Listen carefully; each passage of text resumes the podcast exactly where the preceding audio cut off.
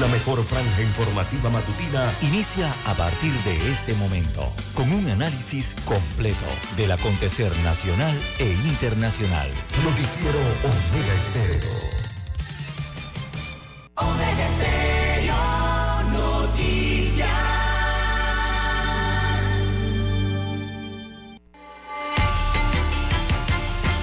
A continuación, los titulares, con los hechos que son noticias hoy.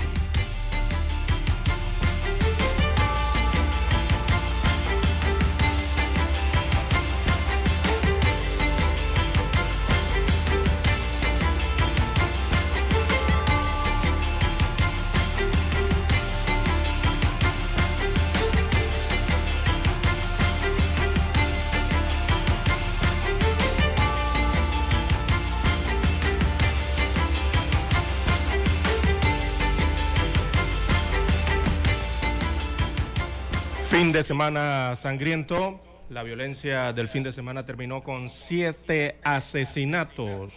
También se sumaron a estas muertes las muertes por accidente de tránsito registradas eh, durante el fin de semana. Al menos tres personas fallecieron en hechos en las vías, producto de accidentes de tránsito. También para hoy, amigos oyentes, tenemos 53.9 millones de dólares de la descentralización paralela para Bocas del Toro y Chiriquí. Así que el feudo de Vinicio Robinson fue uno de los más beneficiados por los pagos discrecionales de la descentralización. A partir de eso, sigue siendo una eh, de las eh, provincias más pobres eh, del país. Todos se preguntan a dónde va el dinero. También todo listo para la audiencia por el caso New Business. Eh, hay un grupo de 20, 20 personas eh, acusadas por el delito de blanqueo de capitales. Entre ellas se encuentra el expresidente de la República, Ricardo Martinelli Berrocal, que irá a juicio por el caso New Business. La audiencia debe extenderse por 10 días a partir de mañana, martes 23 de mayo. También informe sobre auditoría de firmas saldría a fin de mes, así lo anuncia el Tribunal Electoral. Para hoy, amigos oyentes, en más titulares, eh, tenemos gobierno enviará contrato minero a la Asamblea Nacional cuando empiecen las sesiones ordinarias del próximo periodo. Así lo han confirmado eh, las autoridades. También Senacid ha destinado 3.2 millones de dólares para estudios eh, clínicos. En otros títulos, eh, para la mañana de hoy tenemos, bueno, Dos de los más buscados en Panamá eh, delinquían en Costa Rica, alias Jaime Cañón y Macarrón, fueron deportados a Panamá.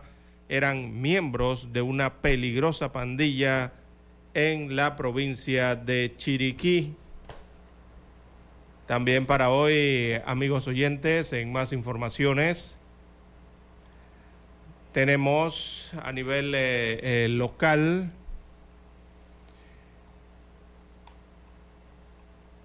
adiós, a días, perdón, de juicio a Ricardo Martinelli, anda desbocado, dicen eh, los informes.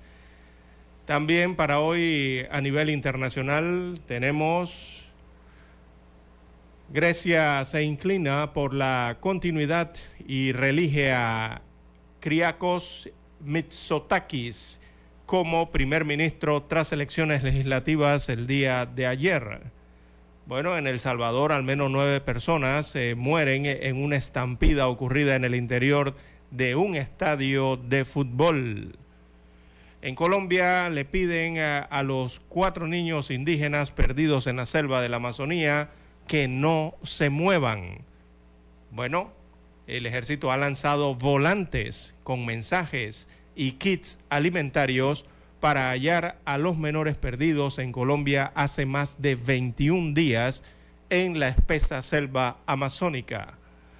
Bien, amigos oyentes, estas y otras informaciones durante las dos horas del noticiero Omega Estéreo. Estos fueron nuestros titulares de hoy. En breve regresamos.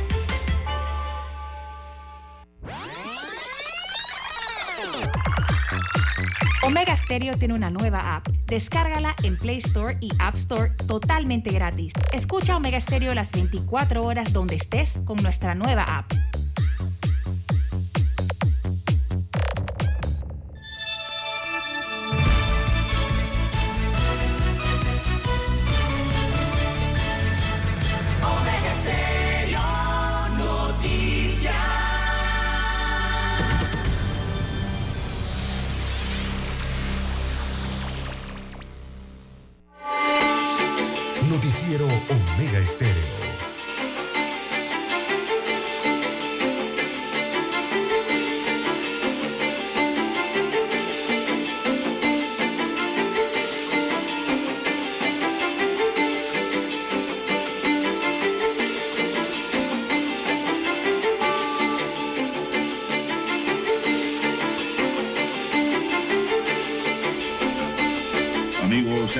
Muy buenos días. Hoy es lunes 22 de mayo del año 2023. Dani Arauz está en el tablero de controles. En la mesa informativa les saludamos. César Lara.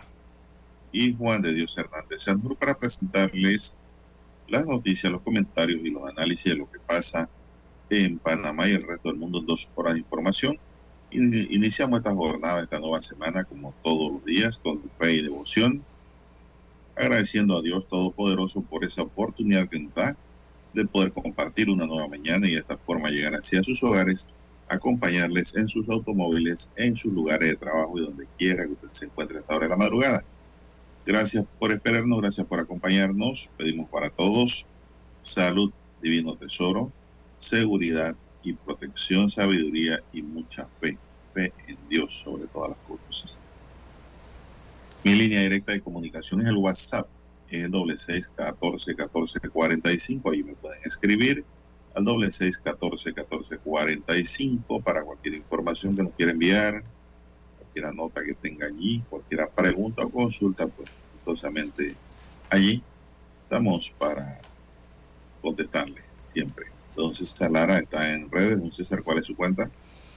Bien, estamos en las redes sociales en arroba César Lara R, arroba César Lara R es mi cuenta en la red social Twitter. Allí puede enviar sus mensajes, sus comentarios, denuncias, fotodenuncias, el reporte del tráfico temprano por la mañana.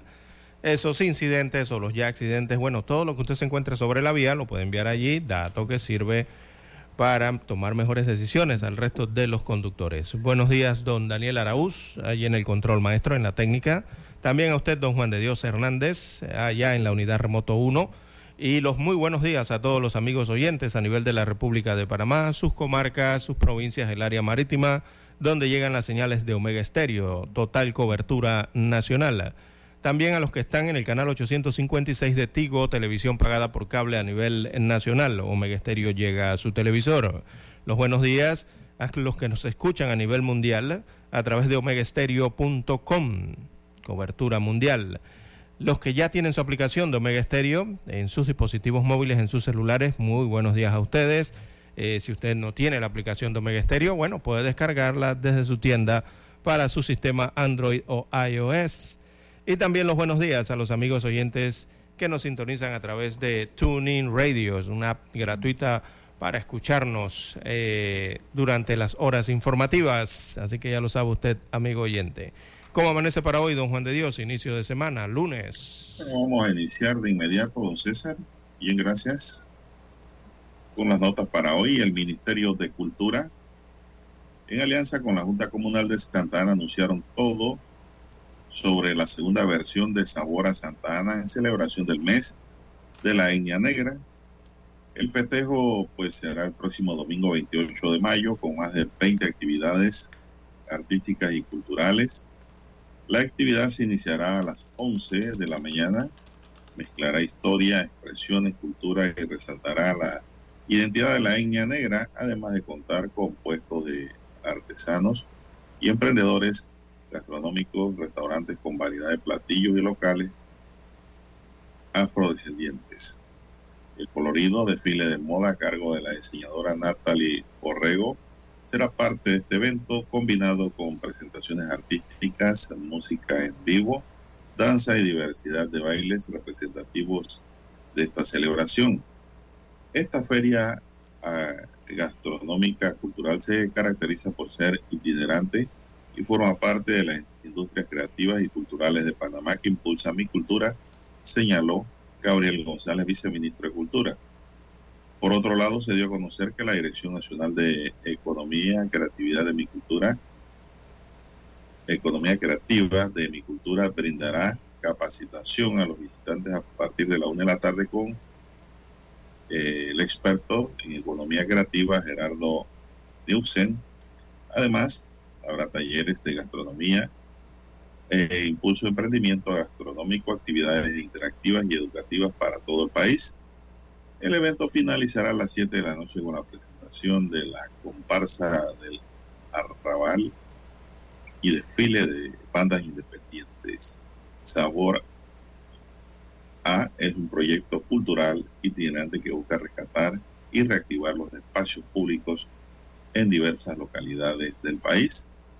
Lo saben, pues, para el próximo domingo 28 de mayo, para llevar a la familia a ver y aprender. Y Así es. comer y degustar lo que producen, pues. En Santa Ana, don Juan de Dios. Sí, y bueno, Sí, es una Santa feria Ana, para emprendedores. Eh, veo allí que señala que eh, participarán emprendedores, ¿no? En este momento eh, post pandemia. Y los restaurantes del área. entiendo que estarán también presentes feria cultural, también gastronómica, parece ser más gastronómica, ¿no? Pero también de industrias creativas y sobre todo de los emprendedores. Le están dando espacio a la cantidad de emprendedores que deben haber allí en el área de Santana, en medio de eh, estas eh, festividades de la etnia negra o, o afro en Panamá. Y bueno, a resaltar las tradiciones de Santa Ana y sobre todo, eh, don Juan de Dios, este tipo de ferias pequeñas y como las llaman itinerantes, eh, ayudan a rescatar los espacios públicos, que a veces son poco utilizados ¿no? en los corregimientos eh, y vuelven a vivir, vuelven a nacer entonces con este tipo de actividades en los parques o áreas destinadas para uso cultural eh, en el país. Qué bueno por Santana. Bien, las 5.47, 5.47 minutos eh, de la mañana en todo el territorio nacional. Bien, don Juan de Dios. Vamos a la pausa, y Vamos a la pausa y regresamos.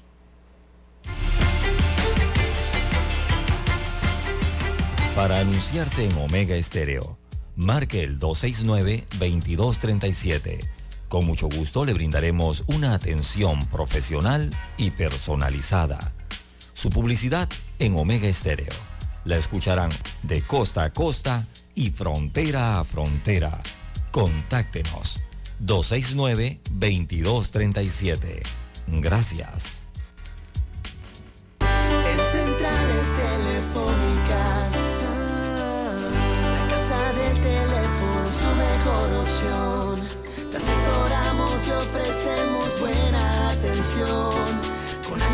Experiencia, trabajando para ti.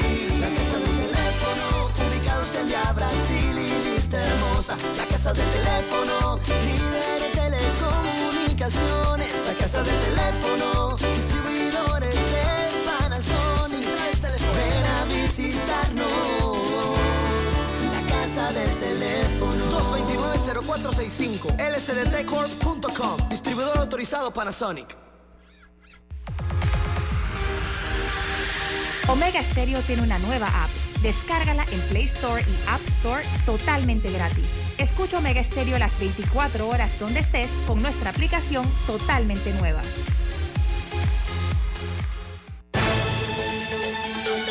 La información y el análisis en perspectiva. De lunes a viernes, de 7.30 a 8.30 de la mañana. Con Guillermo Antonio Adames, Rubén Darío Murgas y Camila Adames Arias. En perspectiva. Por los 107.3 de Omega Estéreo. Noticiero Omega Estéreo.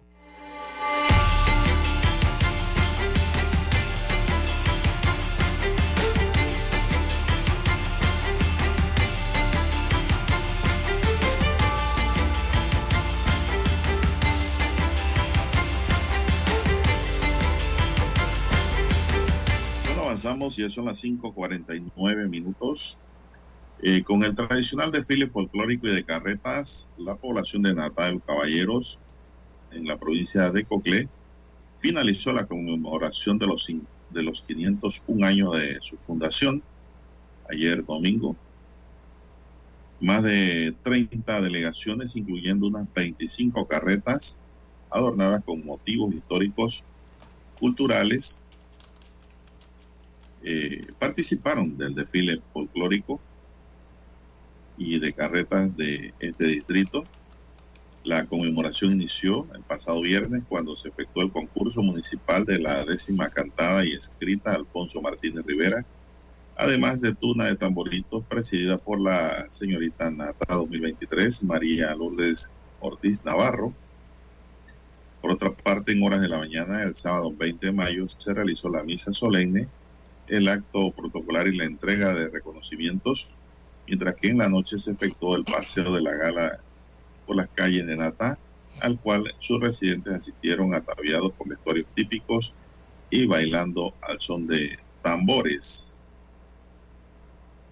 Así que se desarrolló ayer el desfile de Don César, eh, un gran evento, en donde pues acudió mucha gente a participar y otros a ver la participación de más de 25 carretas adornadas con motivos históricos culturales en este desfile, celebrando pues, los 501 años de fundación del distrito de Natá, provincia de Coclé.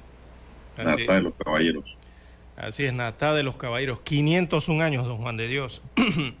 Tiene más de medio siglo este, este, esta población, don Juan de Dios. 501 años, una de las más antiguas ¿no? Eh, de la República de Panamá, eh, donde estuvieron los primeros antepasados, ¿no? los primeros indígenas, eh, quienes fueron los primeros pobladores de, estas, de estos sectores, de estas áreas, ¿no? entre Natá, Parita, lo que tiene que ver con Veraguas, bueno. fueron los primeros pobladores para estas áreas en la provincia de Coclé. Y bueno, un distrito, don Juan de Dios de Natá, que sigue esperando entonces eh, mejores días, ¿no? Eh, eh, sobre todo, don Juan de Dios, porque todavía hay, a pesar de la celebración, hay temas que resolver en Natá. Natá todavía enfrenta problemas de agua potable. Natá tiene calles sin pavimentar, centros educativos en mal estado, varios puentes, don Juan de Dios. Cada vez que hay noticias de Coclé es porque o, se, o porque un vado, eh, un río se lo llevó, o porque la crecida eh, dañó un puente importante para el paso eh, de estudiantes, para el paso de productos agrícolas, ¿verdad? Por esas vías hacia lo interno de Natá, un corregimiento que requiere también más apoyo a los agricultores eh, y que, bueno, lastimosamente también sufre de la falta de empleo y eh, del descuido de algunos monumentos históricos en este pueblo que tiene más de 501 años de haberse formado Don Juan de Dios. Eh, bueno, son sabores que hay dentro de la celebración, pero hay que seguir adelante, Don Juan de Dios. 501 años que no se fuman en pipa. 5.53 minutos de la mañana en todo el territorio nacional. Bueno, en más informaciones eh, para la mañana de hoy, eh, don Juan de Dios, amigos oyentes, bueno, un fin de semana sangriento, lastimosamente en el país. 10 eh, muertos entre asesinatos y hechos de tránsito en todo el país, registrados a lo largo del fin de semana.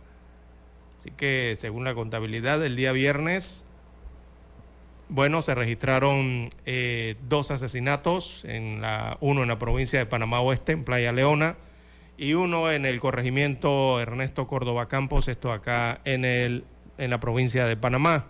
Para el día sábado, dos asesinatos más en Sabanitas, en la provincia de Colón y otro eh, en el corregimiento de Pacora, esto en la provincia de Panamá. Y ayer domingo eh, se registró un asesinato en Santa Cruz, esto queda en el corregimiento de Curundú, aquí en provincia de Panamá, y otro asesinato en Puerto Escondido, esto es en la provincia de Colón. Así que sumaron dos asesinatos más para el día domingo. En total, siete reportados, por lo menos durante estos días del fin de semana. Igualmente, el fin de semana se registraron tres muertes eh, por accidentes de tránsito eh, registradas en la provincia de Los Santos, la provincia de Panamá Oeste y también la provincia de Panamá. Eh, don Juan de Dios, en síntesis, lo ocurrido durante el fin de semana con los hechos de sangre. Y bueno, es que ayer en la madrugada un crimen sacudió las multis de Curundú.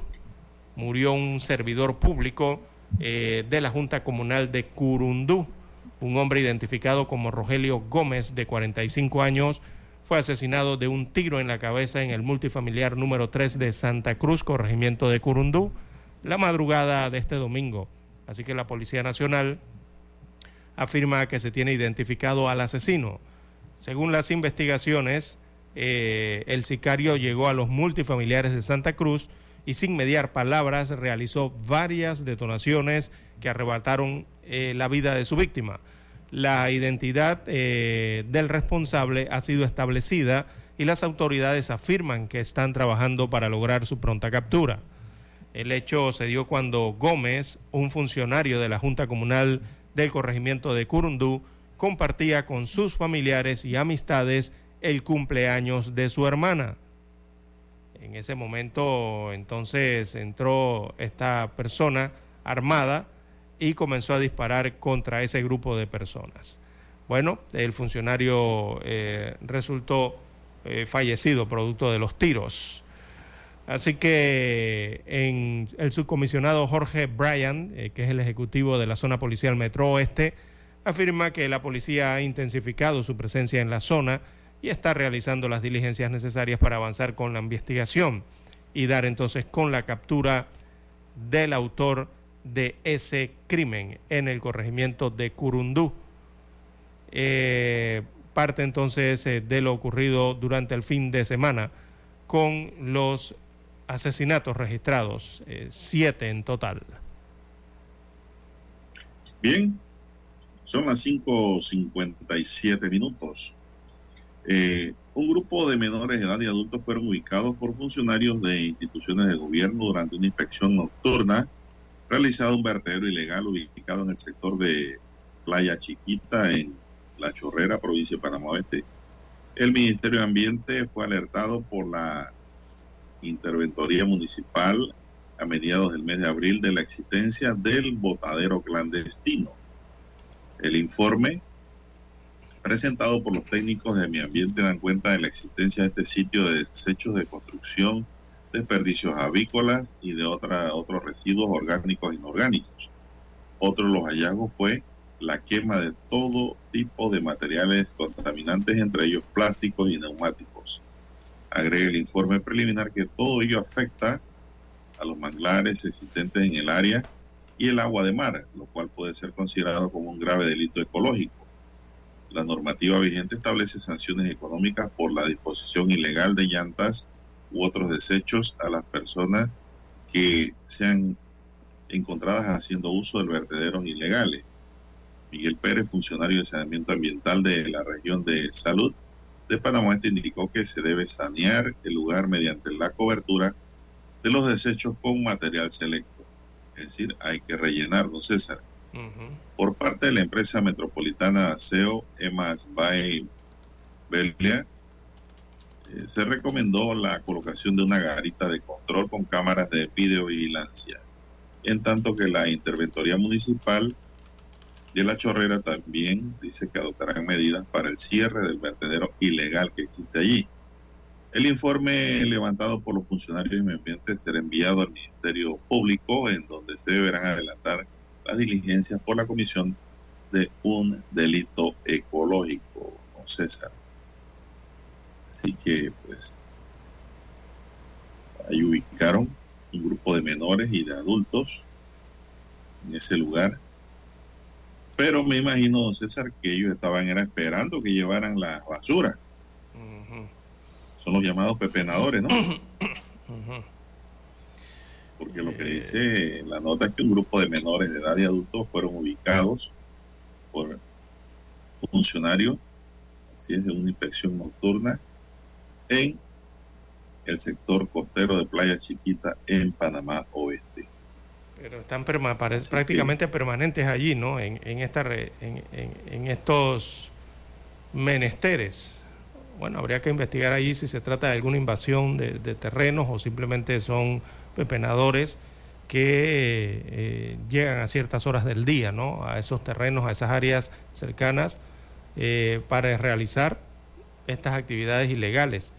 Porque esa es una operación ilegal, don Juan de Dios. Ahí no hay permiso para nada de eso, nada de eso ha sido autorizado en esa área y producto de ello se está generando entonces una contaminación, un problema ambiental eh, que podría afectar la salud de las comunidades alrededor de esa área donde se ha improvisado ese eh, vertedero en el que han encontrado de todo, como usted ha detallado, escombros, hierros, botellas, bueno, de todo, ¿no? Materiales de construcción, de toda cantidad de desechos sólidos. Eh, y sumado, don Juan de Dios, a que eso puede generar los potenciales criaderos de, de los mosquitos, don Juan de Dios, que tanto se están combatiendo, ¿no? Eh, a nivel de la República de Panamá, Aedes aegypti y otras enfermedades. Hay que denunciar cada vez que uno se encuentre con esto, don Juan de Dios. El llamado es a las comunidades.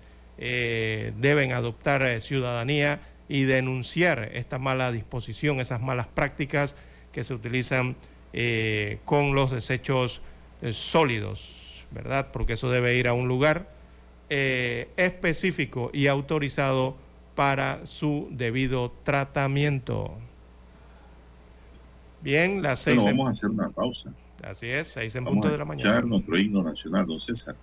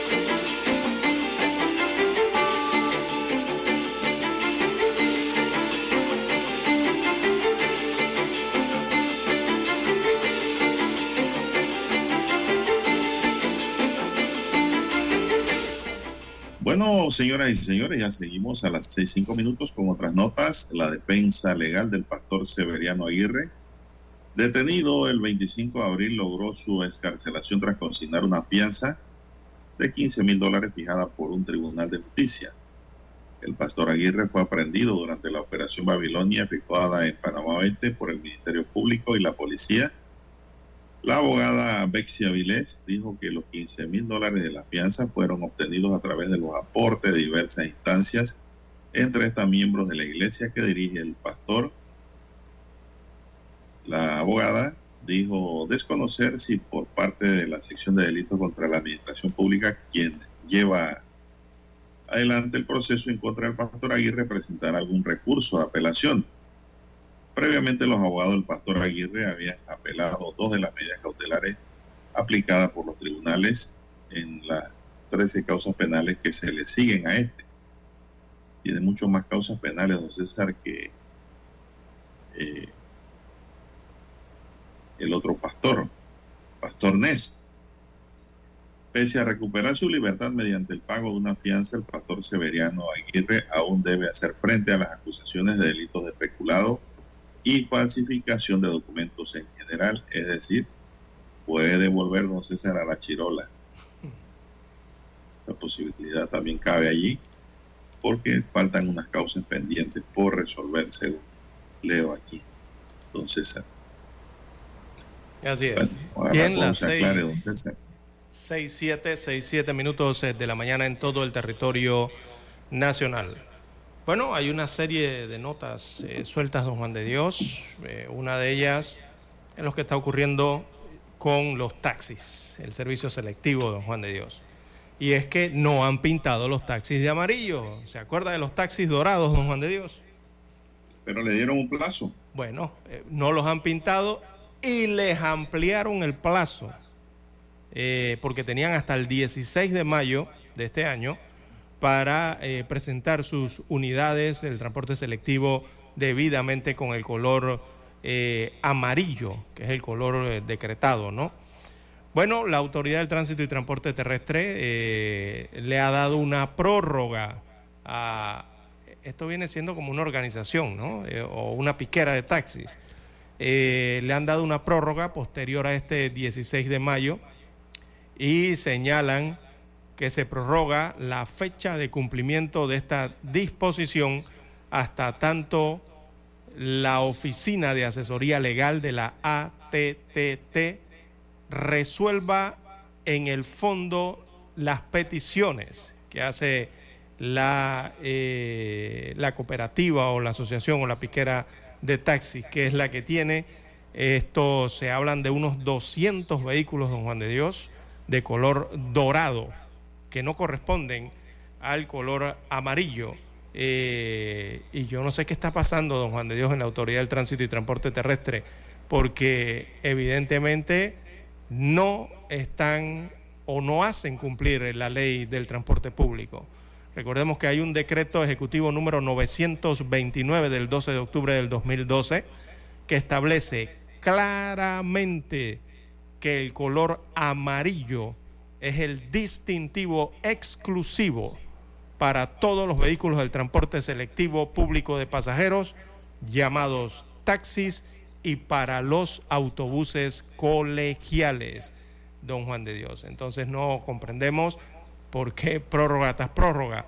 ¿Qué es lo que está pasando eh, con la autoridad del tránsito y esta cooperativa de, de transporte que no se hace aplicar la ley aquí? Eh, no, no entiendo qué realmente está ocurriendo. Pero bueno, los vehículos dorados, don Juan de Dios, continúan circulando en los diferentes puntos donde han sido autorizados precisamente por el tránsito. Bueno, César, y si usted ve esos vehículos dorados, son carros nuevos. De paquete, de agencia, sí. Vehículos nuevos, sí. Yo no entiendo cómo hicieron ese trato de comprar vehículos dorados cuando sabían que era para taxi. Exactamente. Eh, no, y aquí, imagínense, desde el año 2012, todas las distribuidoras de automóviles en Panamá, don Juan de Dios, y las importadoras de vehículos, saben que para el taxi o servicio selectivo, eh, Panamá exige un color específico, que es el color amarillo. Si usted va y pregunta en las diferentes distribuidoras y usted va a comprar un vehículo para eh, utilizarlo como transporte selectivo, las distribuidoras inmediatamente le traen un taxi, un auto amarillo, don Juan de Dios, con las especificaciones, ¿no? Porque saben que es ley de la República, saben que es una normativa aquí en Panamá. ¿Cómo resultó que estos vehículos llegaron a Panamá? Bueno, hasta el día de hoy nadie sabe y nadie sabe por qué fueron, fueron autorizados vehículos del color dorado, metálico o perlado, como usted quiera, eh, para ser utilizados como taxis aquí en Panamá. ¿Cómo fue eso? Si, si hay daltonismo, si es que no observan bien en el tránsito o le colocan un carro de color negro y lo ven de color rojo, o le ponen uno dorado y lo ven de color amarillo. Bueno, no sé si eso estará ocurriendo por allá, pero evidentemente aquí hay autorizaciones que son inexplicables, don Juan de Dios. Bueno, don César, habrá que, tendrá que pitarlo, don César, porque tienen un plazo, porque en realidad ese no es el color amarillo, don César. Pero es que ya les dieron un plazo y no han pintado ninguno, ni, ni siquiera empapelado, porque ahora lo que hacen es que los los empapelan con un color amarillo, ¿no? Eh, aferrado a la carrocería. ¿Verdad? De muy buena calidad, por cierto. Pero nada de eso, don Juan de Dios. Entonces no sabemos realmente qué es lo que ha pasado con estos vehículos eh, ¿Y, sus cooperativas. esos vehículos, don César? Eso es lo que no sabemos, eso es lo que toda la población quiere saber. Pero nadie sabe, don Juan de Dios, y el tránsito no dice absolutamente nada al respecto tránsito está apagado totalmente. Bien. Bueno, son las 6, 12, minutos. en todo el territorio nacional. Giancarlo Cantanedo Páez, uno de los voceros de campaña y asistentes del exmandatario Juan Carlos Varela, se ordenó el sábado como sacerdote del Opus Dei. La ceremonia se realizó en la Basílica de San Eugenio en Roma y estuvo a cargo del cardenal Lázaro Pangiu Six, a la ceremonia asistió el arzobispo de Panamá, José Domingo Ulloa. Candanedo, además de sacerdote, es licenciado en Derecho y Ciencia Política y además comunicador social panameño y docente universitario. Es decir, no solamente estudió para sacerdote, sino que tiene una gama de carreras afines. Cuando Varela fue canciller, a la hora sacerdote fue director general de la Academia Diplomática del Ministerio de Relaciones Exteriores Luego, para la campaña política del 2009 fue uno de sus voceros. En el gobierno varelista aparecía en planilla como coordinador de planes y programas. También fue director académico de las oficinas del Opus Dei en Panamá. ¿Dónde están esas oficinas, don César? No, no, no tengo... Giancarlo Ganadero oficiará sus primeras misas en suelo panameño a partir del 28 de mayo a las 11 de la mañana, de la, dice aquí, de la mañana, en la parroquia San Judas Tadeo, la siguiente será el 29 de mayo en San Francisco de Asís a las 6 de la tarde. El Cananedo desde muy joven eh, estuvo vinculado a la pastoral juvenil de la parroquia San Judas Tadeo del Jardín Olímpico, convirtiéndose en coordinador de grupo. Bueno, una felicitación para el sacerdote, lo que merece don César, porque la noticia quiere dar a entender, la noticia crítica libre, como que debe ser rechazado por haber trabajado con Varela.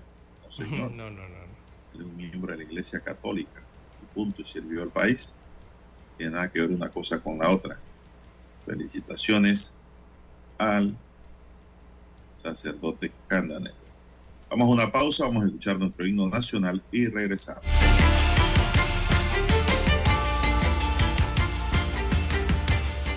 Noticiero Omega Estéreo. Desde los estudios de Omega Estéreo, establecemos contacto vía satélite con la voz de América. Desde Washington, presentamos el reportaje internacional.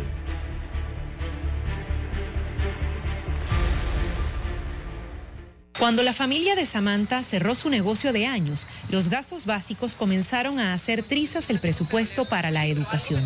Yo tuve dos meses sin pagar la universidad, a tal punto que me eliminaron la inscripción y eso para mí fue duro porque dije, bueno, vamos a buscar una solución, hasta tuve que hacer una rifa para recaudar fondos. Por eso, la joven de 22 años buscó un empleo que le permitiera continuar con su carrera a pesar de que tengo la beca del 40%, no, no me alcanza. A veces pido prestado, voy pagando por cuotas. En la Universidad Católica Andrés Bello, donde estudia Samantha, la cifra de becados aumentó del 10 al 30% en los últimos cinco años, debido a la crisis económica y al deterioro de los institutos públicos, venidos a menos por la falta de recursos y la paralización de las actividades. Las familias que quieren quedarse en Venezuela y que sus hijos estudien en Venezuela tienen que acudir a las universidades privadas. Acuden con más frecuencia a nosotros porque tenemos el programa de beca que es muy conocido y que viene funcionando desde hace muchísimos años. Sin ese programa de becas no pudieran entrar a la universidad.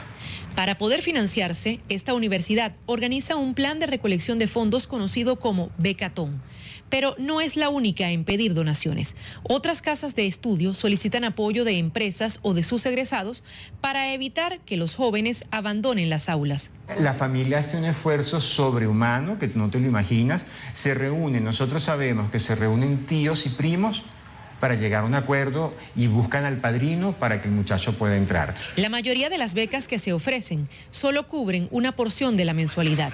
Esto ha llevado a que 60% de los estudiantes en toda Venezuela trabajen para pagar la otra parte o sencillamente para llevar algo de dinero a sus hogares, de acuerdo con el Observatorio Venezolano de Universidades. Es rudo que a pesar de que tú te esfuerces de trabajar, de pararte a las cinco y media, llegar a tu casa a las 10 de la noche, estudiar, ir, correr, venir, cuesta, cuesta pagar una universidad privada. Estas adversidades provocan que un 52% de los estudiantes del país se sientan frustrados, según un sondeo del Observatorio Venezolano de Universidades. Adriana Núñez Rabascal, Voz de América, Caracas. Escucharon vía satélite desde Washington el reportaje internacional. Noticiero Omega Estéreo.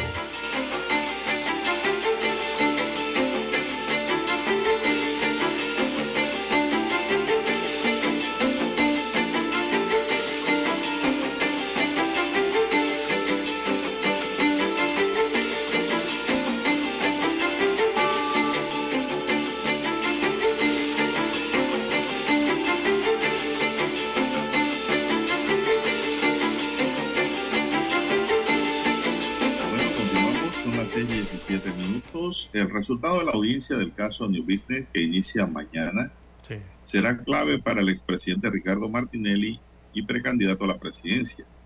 Imputado por blanqueo de capitales, su equipo de abogados recurrirá a un abanico de recursos legales para dilatar la audiencia y ganar tiempo en el calendario electoral.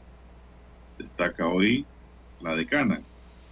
A partir de mañana y por espacio de 10 días hábiles se desarrollará en el juzgado primero liquidador a, cargo de la juez Valoisa Marquínez la audiencia del caso New Business en el que se imputó por presunto delito de blanqueo de capitales a 20 personas, entre ellas al expresidente Martínez.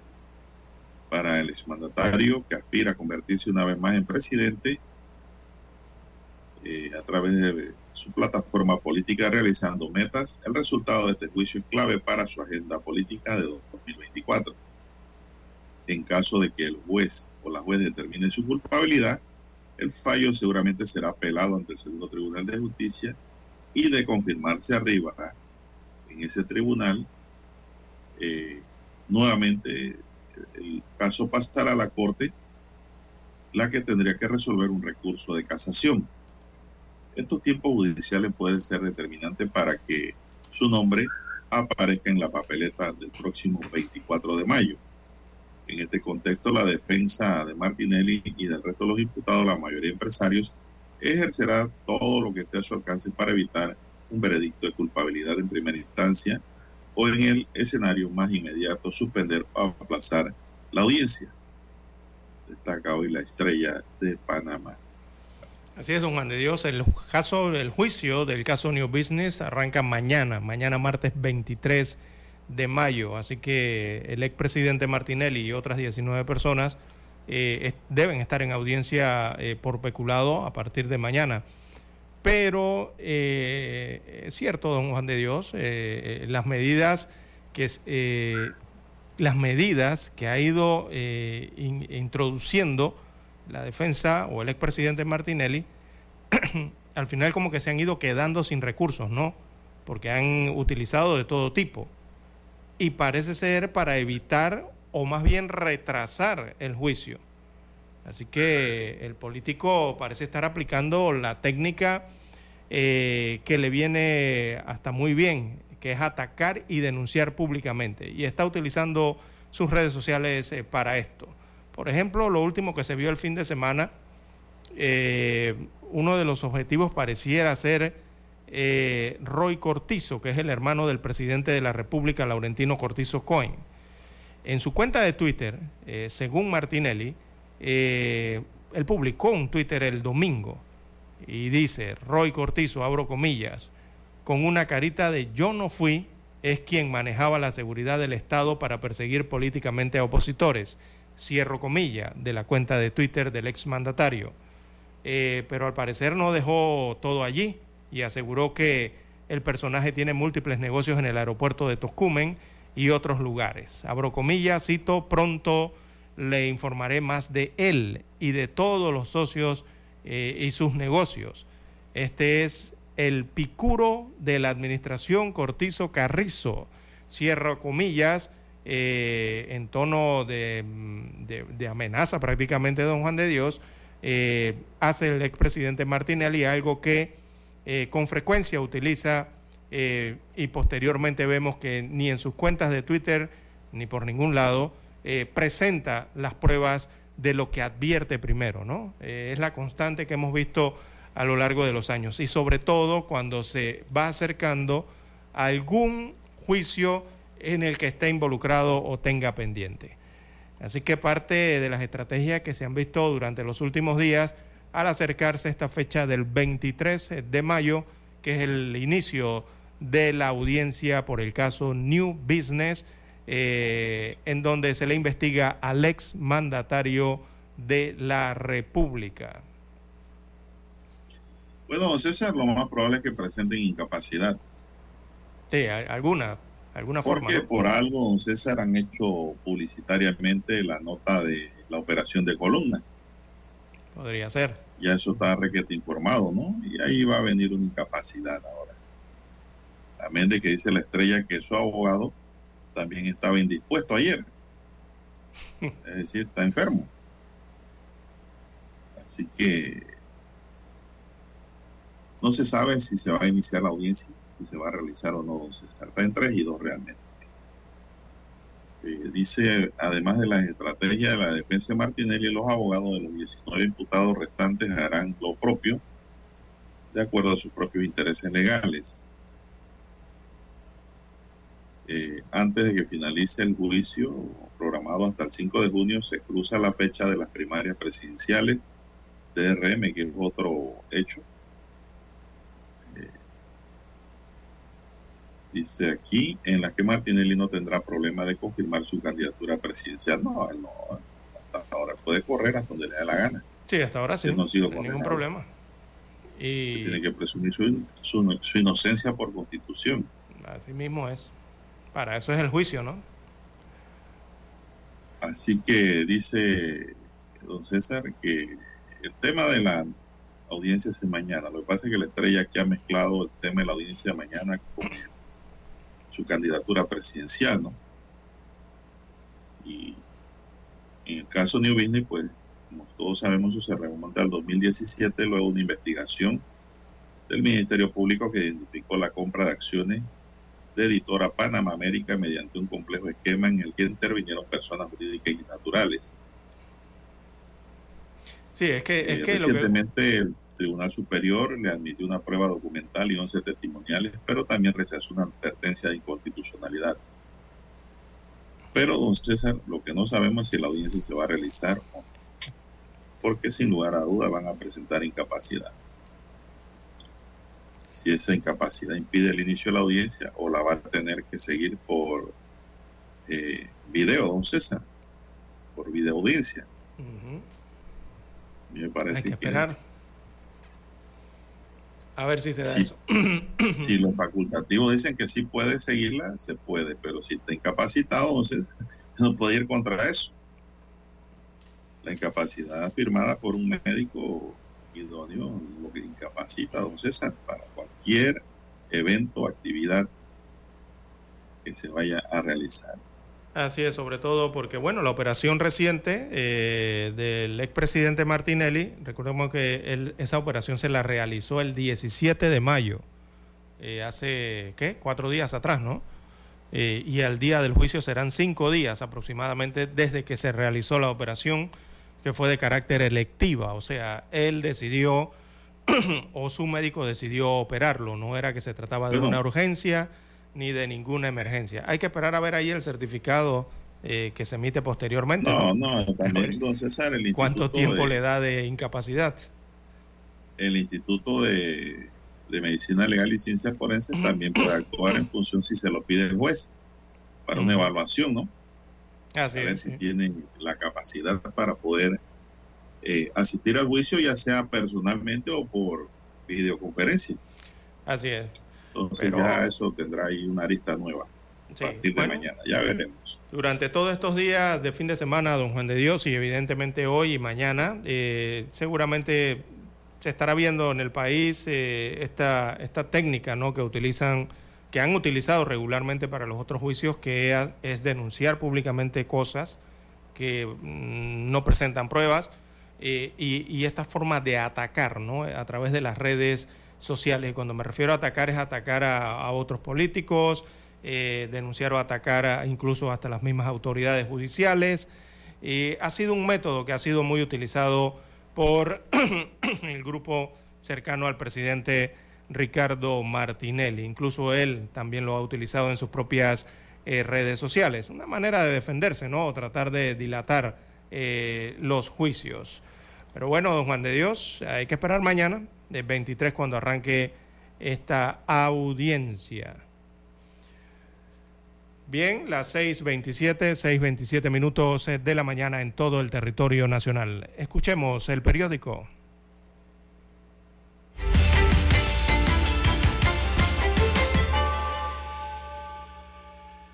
Noticiero Omega Estéreo.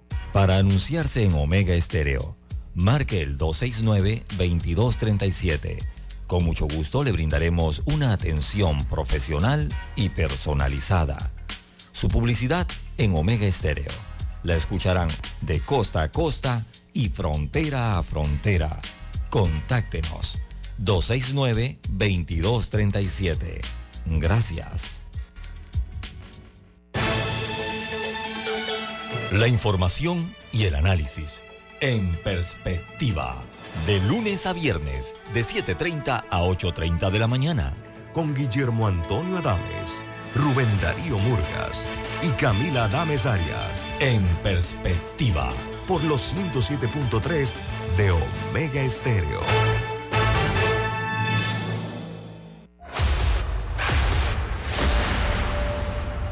Desde los estudios de Omega Estéreo, establecemos contacto vía satélite con la voz de América. Desde Washington, presentamos el reportaje internacional.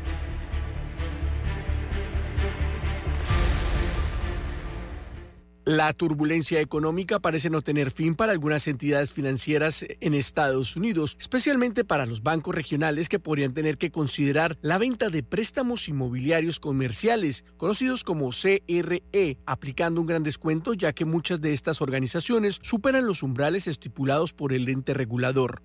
Un escenario que impactaría directamente el bolsillo de aquellas personas que requieran préstamos bancarios para la compra de viviendas u oficinas. Esta hipótesis ha venido tomando fuerza luego de conocerse el colapso de los bancos Silicon Valley, Signature y First Republic, La información que fue confirmada por la agencia de noticias Reuters y que tomó como referencia la base de datos inmobiliarios TREP asegura que los bancos cuyas tenencias de préstamos para construcción superan el 300% y el 100% de su capital total, respectivamente, deberían esperar recibir un mayor escrutinio regulatorio, según la guía de 2006 de la Corporación Federal de Seguros de Depósitos y otros reguladores.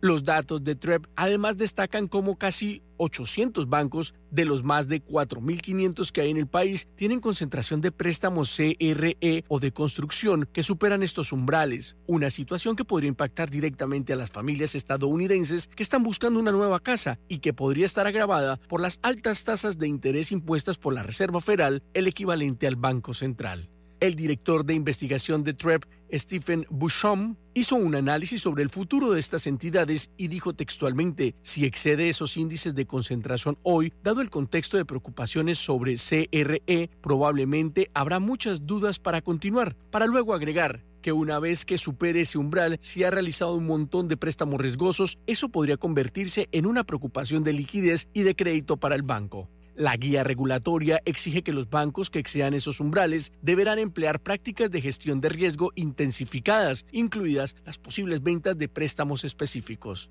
Héctor Contreras, Voz de América, Washington. Escucharon vía satélite desde Washington el reportaje internacional. Noticiero Omega Estéreo. Las noticias impresas en tinta sobre papel. Con ustedes. Escuchando el periódico. Los titulares de las primeras planas de los diarios estándares de circulación en Panamá.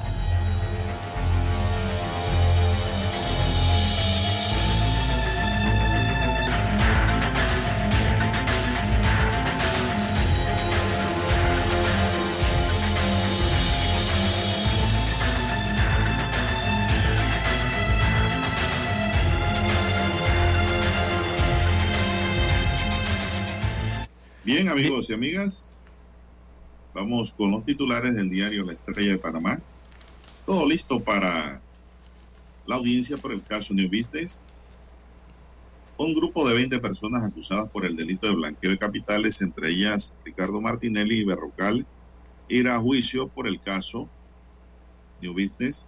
La audiencia debe extenderse por 10 días a partir de mañana 23 de mayo. Informe sobre auditoría de firmas saldría a fin de mes. El magistrado Eduardo Valdés de presidente del Plagel, explicó que solo falta el resultado de algunas acciones legales para emitir el informe de denuncia sobre irregularidades en la captación de firmas por medio de la app utilizada por los aspirantes a puestos de elección popular por la libre postulación. Un viaje de aromas a través de las épocas y rincones del mundo en cultura. Un libro de refuerza que refuerza la identidad de Panamá en literatura. Dice aquí Richard G. Cook. Foro Urbano entregan plan para ordenamiento territorial para Raiján La Chorrera en urbanismo. Tragedia en Estadio Salvadoreño que deja 12 muertos un total de 12 personas perdieron la vida y 100 quedaron heridas de consideración luego de que se diera una estampida en un partido de fútbol en el estadio Cucatlán de El Salvador. Las autoridades investigan las causas. Y también nos dice la estrella, el béisbol buscará cupo para Panamericanos de Chile. El béisbol panameño tratará de obtener uno de los cuatro cupos que aún se encuentran en disputa para los Panamericanos de Santiago de Chile en una eliminatoria a realizarse en junio próximo en Argentina. También para hoy la estrella nos titula Registro de empresas, SEM crece 21% en la administración Cortizo. Amigos y amigas, estos son los titulares que hoy nos brinda la estrella de Panamá y de inmediato hacemos contacto con los titulares del diario La Prensa. Así es, don Juan de Dios. El diario La Prensa titula para hoy 53.9 millones de dólares de la descentralización paralela para Bocas del Toro y Chiriquí. Eh, destaca Sol Lauria y Elena Morales, redactoras del diario La Prensa, este tema sobre los fondos públicos en primera plana. Así que en el top 10 o top 10 eh, o la lista de 10 del reparto de los millones de la descentralización paralela, las provincias de Chiriquí y Bocas del Toro eh, salen bien paradas, dice aquí la prensa. Destaca que son la tercera y la cuarta provincia que más fondos netos recibieron en tres años para juntas comunales, con 29.2 millones de dólares para la provincia de Chiriquí y 24.6 millones de dólares para la provincia de Bocas del Toro, para las juntas comunales de estas circunscripciones. Así que el feudo de Vinicio, perdón, Benicio Robinson fue uno de los más beneficiados por los pagos discrecionales de la descentralización. A pesar de eso, sigue siendo una de las provincias más pobres del país. Se pregunta al diario La Prensa en este reportaje, ¿a dónde va el dinero? En más titulares del rotativo para la mañana de hoy, las últimas seis elecciones generales han costado un total de 257.4 millones de dólares. Hay informe en el diario La Prensa, dice que un total de 257 millones 361 mil 72 balboas han costado las últimas seis elecciones generales en la democracia o en la era de la democracia. Pero para el año 2024 el Tribunal Electoral requerirá prácticamente la mitad de todo lo que se ha invertido hasta ahora en organización de estos comicios. O sea, para el próximo año estarán utilizando un presupuesto nada más para esa elección 24 de 125 millones de dólares. Imagínese usted. Uf. Bien, en más títulos eh, para la mañana de hoy tenemos en el diario La Prensa, gobierno enviará contrato minero a la Asamblea Nacional cuando empiecen sesiones ordinarias. Así que el contrato que extiende la operación de la mina de cobre ubicada en las montañas de Donoso y Omar Torrijos en la provincia de Colón será enviado a la Asamblea Nacional una vez los diputados retomen las sesiones el primero de julio. Así lo dicen los voceros del Ministerio de Comercio e Industrias y también del órgano ejecutivo. Por su lado, grupos ambientalistas advierten que el nuevo contrato otorga privilegios a la empresa para nuevas concesiones y derecho a expropiar tierras para ampliar la mina. Mucha oposición a este contrato eh, en la población. Bien, también para hoy la prensa titula, Senacid ha destinado 3.2 millones de dólares para 24 estudios clínicos. Destaca el lead de la información que investigadores clínicos coinciden en que Panamá se debe fortalecer la investigación clínica, pues hay falta de dinero, personal calificado y la estructura física necesaria. Tampoco se cuenta con la infraestructura. También para hoy el diario La Prensa en Panorama titula Tribunal Electoral advierte sobre encuestas no registradas. En la plana de deportes, estampida en estadio deja una de las mayores tragedias. Esto ocurrió en San Salvador. En la sección Vivir Más, eh, innovación para enfrentar pandemia de los anfibios, reportaje especial en la 5B. Y en la plana de economías, tenemos el grupo 7 o el G7 pide reducir la dependencia económica de China. Bien, amigos oyentes, eh, también para hoy destaca el diario La Prensa, Poder y Negocio, las claves eh, del caso New Business. Este es el juicio que arranca mañana. A forma de pregunta dice cómo era el esquema societario del caso New Business por qué esta, por qué esta investigación fue bautizada así, por qué Martinelli Berrocal es uno de los llamados a juicio. Bueno, estas son algunas de las preguntas que se responden en los 10 datos importantes de las pesquisas donde se investiga la supuesta comisión del delito de blanqueo de capitales, cuyo juicio está programado para empezar mañana martes. Destaca hoy un reporte especial del diario La Prensa en la página 4A. Bien, son los títulos del rotativo La Prensa para hoy. Con ellos concluimos la lectura de los principales titulares de los diarios estándares de circulación nacional. Hasta aquí. Escuchando el periódico. Las noticias de primera plana, impresas en tinta sobre papel. Noticiero Omega Estéreo. Desde los estudios de Omega Estéreo, establecemos contacto vía satélite con la voz de América. Desde Washington, presentamos el reportaje internacional.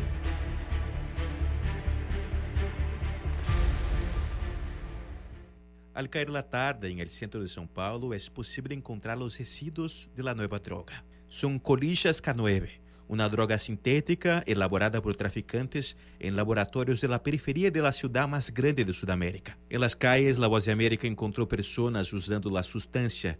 Es como si fueran verdaderos zumbis. El cerebro se detiene y el cuerpo está fuera de control. Visitamos un laboratorio de toxicología para entender el poder adictivo de la nueva sustancia. Según el profesor de Ciencias Biológicas Giancarlo De Lorenzi, el K9 fue nombrado cannabidiol sintético porque activa las mismas regiones del cerebro que el THC, el componente principal de la marihuana. Este grupo de sustancias sintéticas se encuentran entre las drogas perturbadoras. El efecto alucinógeno es muy rápido. Tiene una mezcla de estimulantes y depresores que trae la perturbación que tienen las personas y da estos efectos de que la persona no habla, muchas veces parece un zombie con los ojos fijos. Según la policía brasileña, la fórmula surgió en las prisiones impulsada por el denominado Primer Comando de la Capital, la principal facción criminal del país. El K9 se ha extendido en las calles porque el precio es muy barato. Un vial cuesta menos de 3 reales, lo que viabiliza el consumo para quien vive en la calle. Operativos semanales arrestan a narcotraficantes y descubren laboratorios donde se fabrica la droga, según cuenta el jefe de la policía, Carlos Castiglione. Debido a la aparición de las drogas, comenzamos a atacar a las casas de fabricación y no solo a los grandes narcotraficantes de San Pablo. Los estamos encontrando por toda la periferia y en el Gran San Pablo. El K9 se ha vuelto popular muy rápidamente y de una manera aterradora. São Paulo ha estado tratando de retirar a los usuarios del centro de la ciudad, que ha visto dispararse el número de robos y asaltos en las últimas semanas. Pero para Guaraci Mirar, especialista en seguridad, las operaciones no son la mejor solución al problema. No existe una fórmula mágica que deba trabajarse durante mucho tiempo. Cada vez que haces una operación, la contagias. Donde está el usuario, está el proveedor. Tendrá que trabajar duro para reducirlo. Trabajar así es hielo seco. En conversación con La Voz de América, el Ayuntamiento de São Paulo dijo que ya atendió a 102 personas sospechosas de intoxicación con K9 solo este año. Y en la misma forma en la que lucha contra otras drogas, debe ampliar el servicio de hospitalización obligatoria para estos dependientes químicos. Edgar Maciel, Voz de América. Escucharon vía satélite desde Washington el reportaje internacional. Noticiero Omega Estéreo. Es momento de adentrarnos al mar de la información.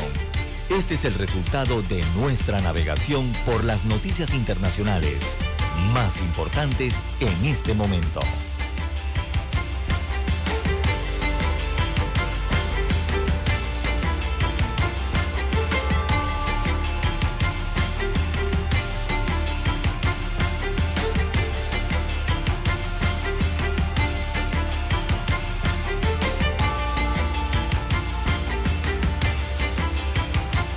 Entrando al plano internacional, tenemos que Trump Media and Technology Group, el conglomerado mediático del expresidente de Estados Unidos Donald Trump, entabló una demanda contra el diario The Washington Post, al que acusa de publicar artículos difamatorios y reclama por ello 3.780 millones de dólares en daños compensatorios y punitivos. De acuerdo a la querella entablada el sábado en una corte de circuito de Florida, la firma que opera la red social Truth denuncia que el rotativo publicó el pasado 13 de mayo un artículo que falsamente acusa a este grupo de Trump de fraude de valores y otras irregularidades, lo que dañó su negocio y reputación. La presunta difamación del diario se cometió por medio del artículo titulado Trust Lane and Freeling Bank, State in Trump the Social, un fideicomiso vinculado a un banco favorable a la pornografía que podría obtener una participación en Trump Social de Trump, del periodista Drew Howard. La demanda a la que ha tenido acceso la agencia EFE señala que el artículo periodístico contiene varias declaraciones falsas que crean una amenaza existencial para el grupo, causando una enorme pérdida al exponer a la firma al ridículo, desprestigio y desconfianza pública al igual que su director ejecutivo eh, Devin Nunes y al expresidente Trump. El conglomerado mediático señala que su querella, que el diario ha estado en una cruzada de años contra esta agrupación caracterizada por el ocultamiento de información relevante en su poder. Bueno, vamos a ver cómo se desarrolla este proceso en los Estados Unidos de América. Bien, las 6:46 minutos de la mañana en todo el territorio nacional. En eh, Europa, don Juan de Dios, los griegos apostaron ayer domingo por la continuidad de los conservadores del eh, primer ministro Kriakos Mitsotakis. Esto con un fuerte apoyo en las urnas que al mismo tiempo rechazó el vuelco a la izquierda propuesto por Alexis eh, Cipras. Así que Grecia se inclina por la continuidad y relige a Kriakos Mitsotakis como primer ministro tras elecciones legislativas. Eh, ya se ha contabilizado más del 91% de las mesas han sido escrutadas eh, y la colectividad oficialista Nueva Democracia obtuvo el 40% de los votos, sacando más de 20 puntos de ventaja a su principal contendiente, que era Cipras. Así que se mantiene entonces el mismo gobierno, se mantendrá el mismo gobierno en Grecia luego de estas elecciones del día de ayer, eh, don Juan de Dios. Bueno, seguimos con más noticias, amigos y amigos. Bueno, el primero de mayo Penny fue grabado en un video que se viralizó estrangulando por unos 15 minutos a Nelly, sin techo afroamericano de 30 años, y el caso se ha convertido en un alegato contra el racismo sistemático instalado en la sociedad estadounidense contra la población negra.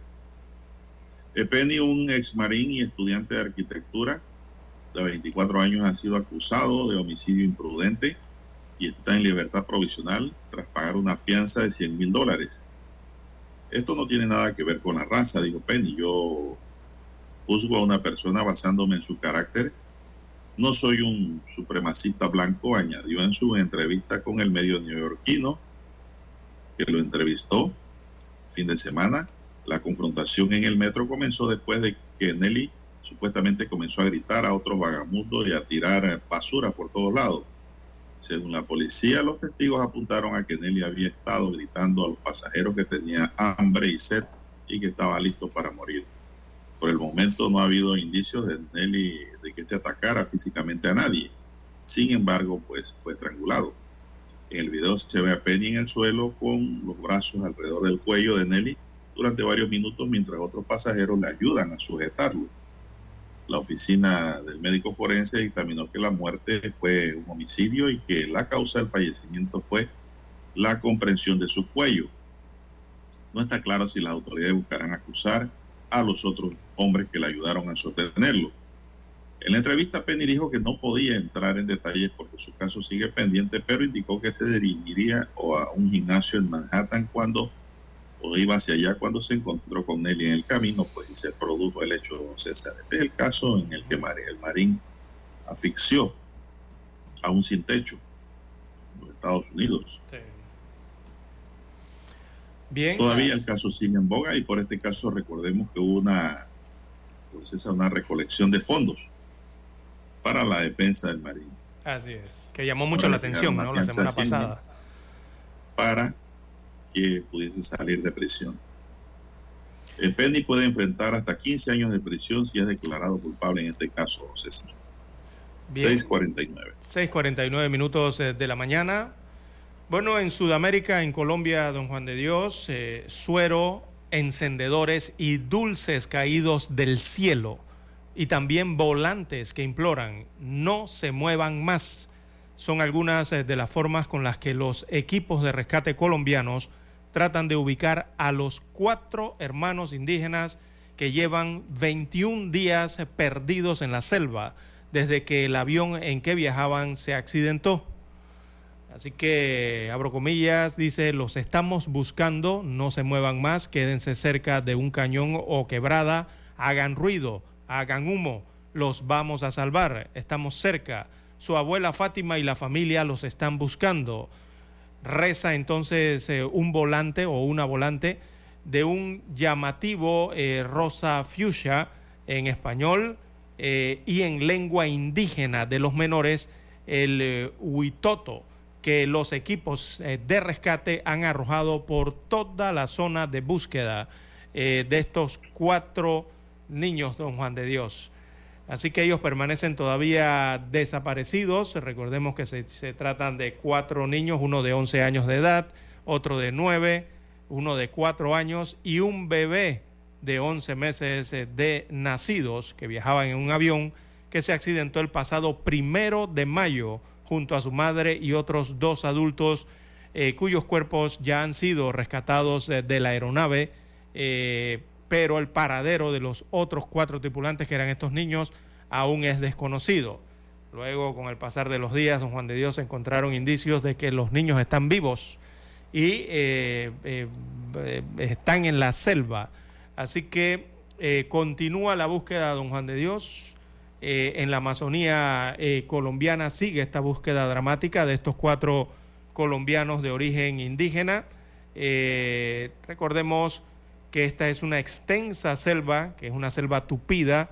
Ellos están en un área de árboles gigantescos de hasta 40 metros de altura. También hay animales salvajes y fuertes lluvias con tormentas eléctricas. Esto hacia el centro sur de Colombia.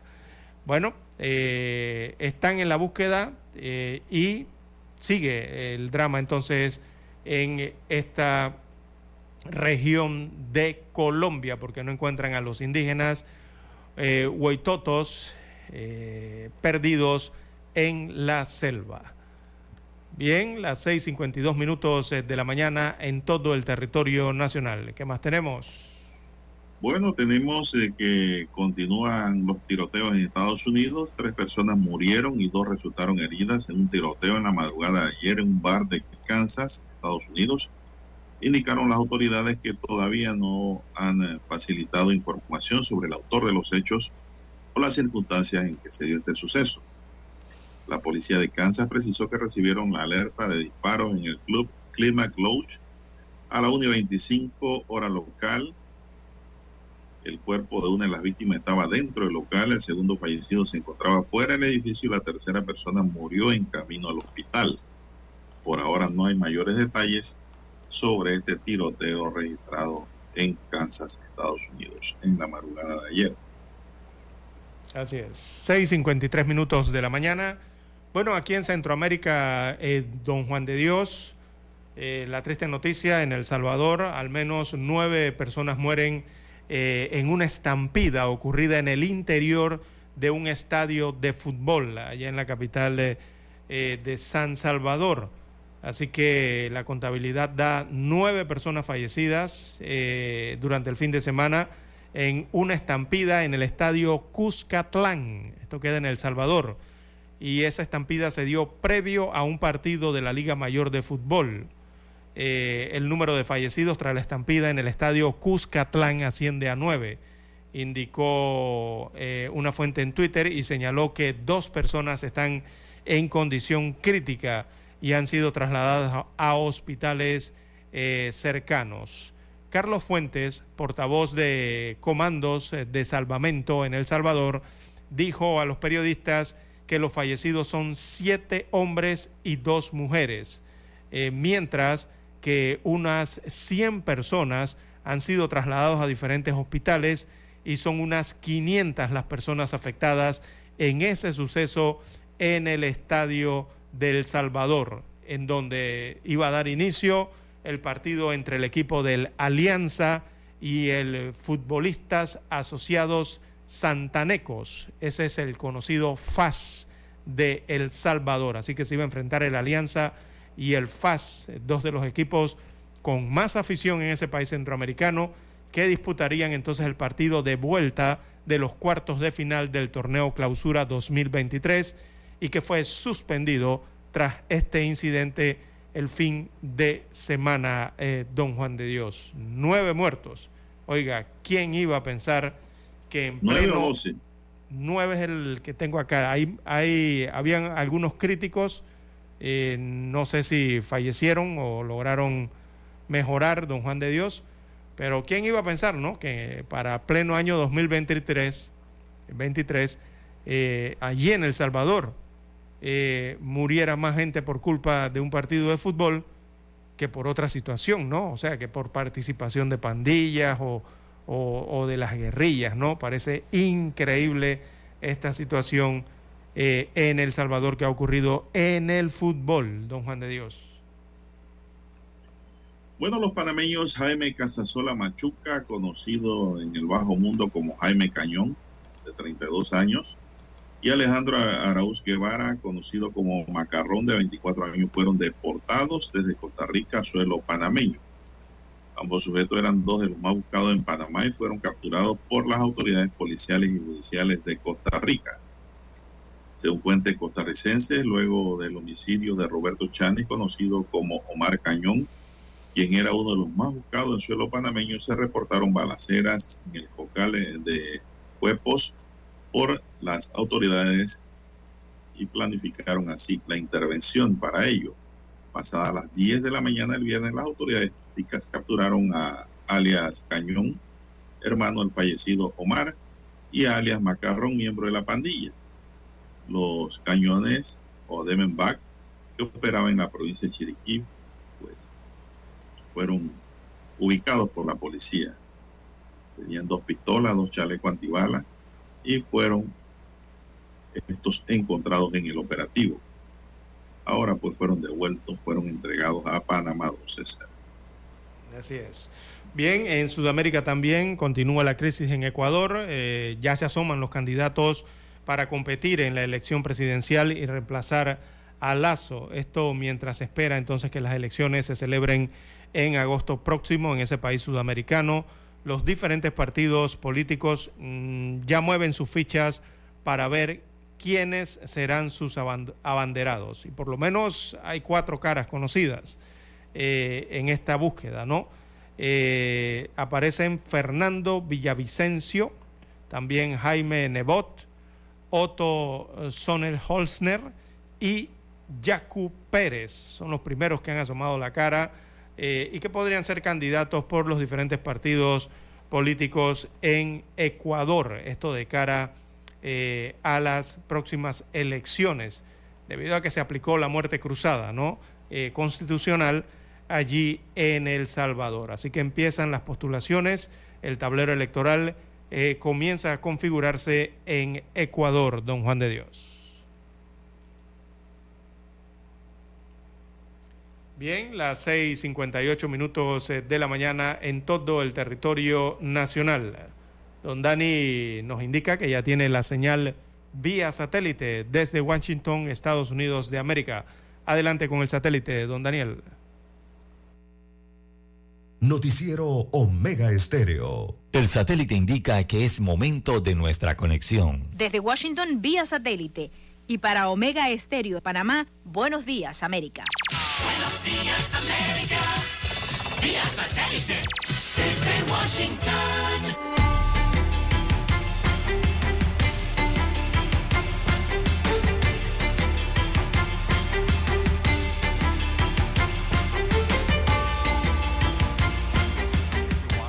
les informa Henry Llanos. En Jacksonville, Florida, triunfó una demócrata como alcaldesa electa. Este sería un duro golpe a los republicanos, nos informa José Pernalete. El triunfo de la demócrata Donna Deegan en la alcaldía de Jacksonville, la ciudad más grande de Florida, define un escenario político de desafío, tomando en cuenta el dominio republicano en la legislatura de Tallahassee junto al gobernador también republicano Ron DeSantis. Cuando entré en esta carrera, tomé la decisión de que sería sin importar lo que pasara, sin importar cómo se vería el escenario, que íbamos a irnos con el amor sobre el miedo. Nosotros no vamos a ir con la división y vamos a ir con la unidad. José Pernalete, Voz de América, Miami. El presidente de Estados Unidos, Joe Biden, trató el domingo de asegurar a China que un conflicto con Occidente es evitable, incluso cuando el grupo de los siete aumentó la presión para contrarrestar las crecientes amenazas de seguridad militar y económica de Beijing. No creo que haya algo inevitable en la noción de que va a haber este conflicto entre Occidente y Beijing, dijo Biden durante una conferencia de prensa el domingo en Hiroshima, Japón, al final de la cumbre del G7.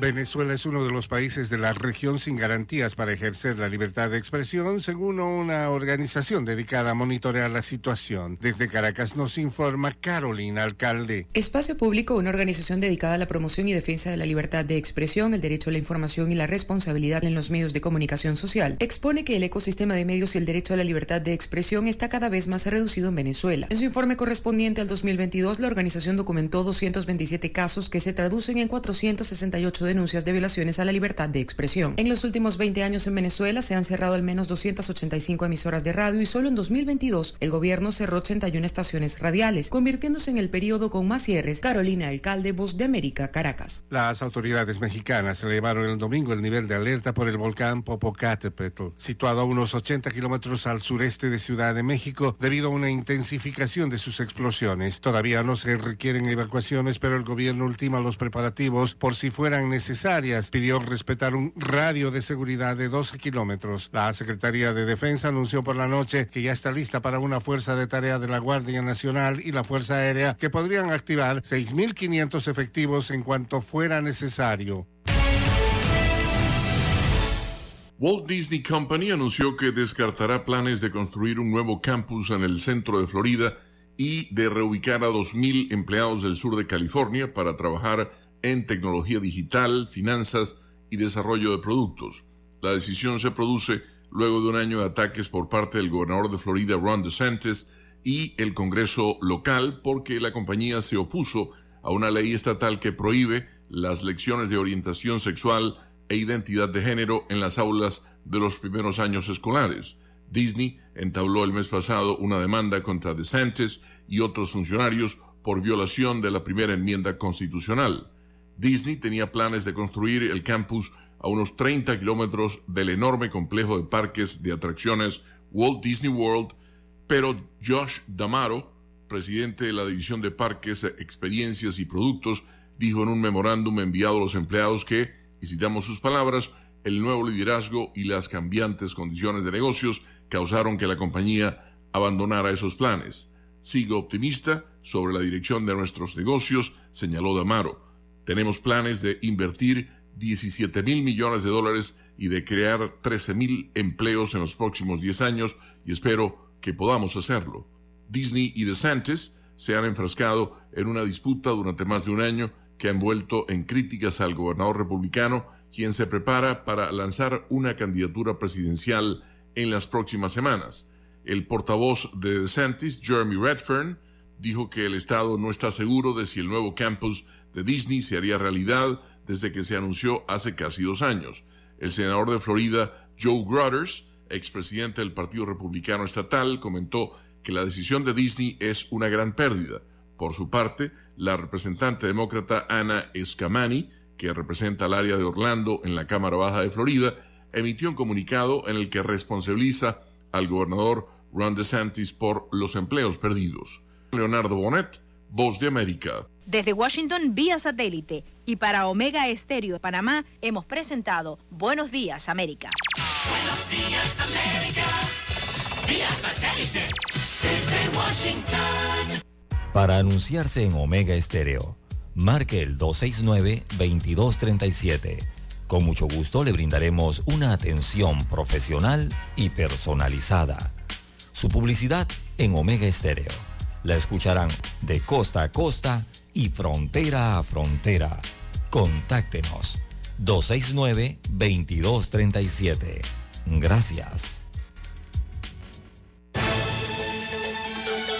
La información y el análisis en perspectiva. De lunes a viernes, de 7.30 a 8.30 de la mañana. Con Guillermo Antonio Adames, Rubén Darío Murgas y Camila Adames Arias. En perspectiva. Por los 107.3 de Omega Estéreo. Noticiero Omega Estéreo.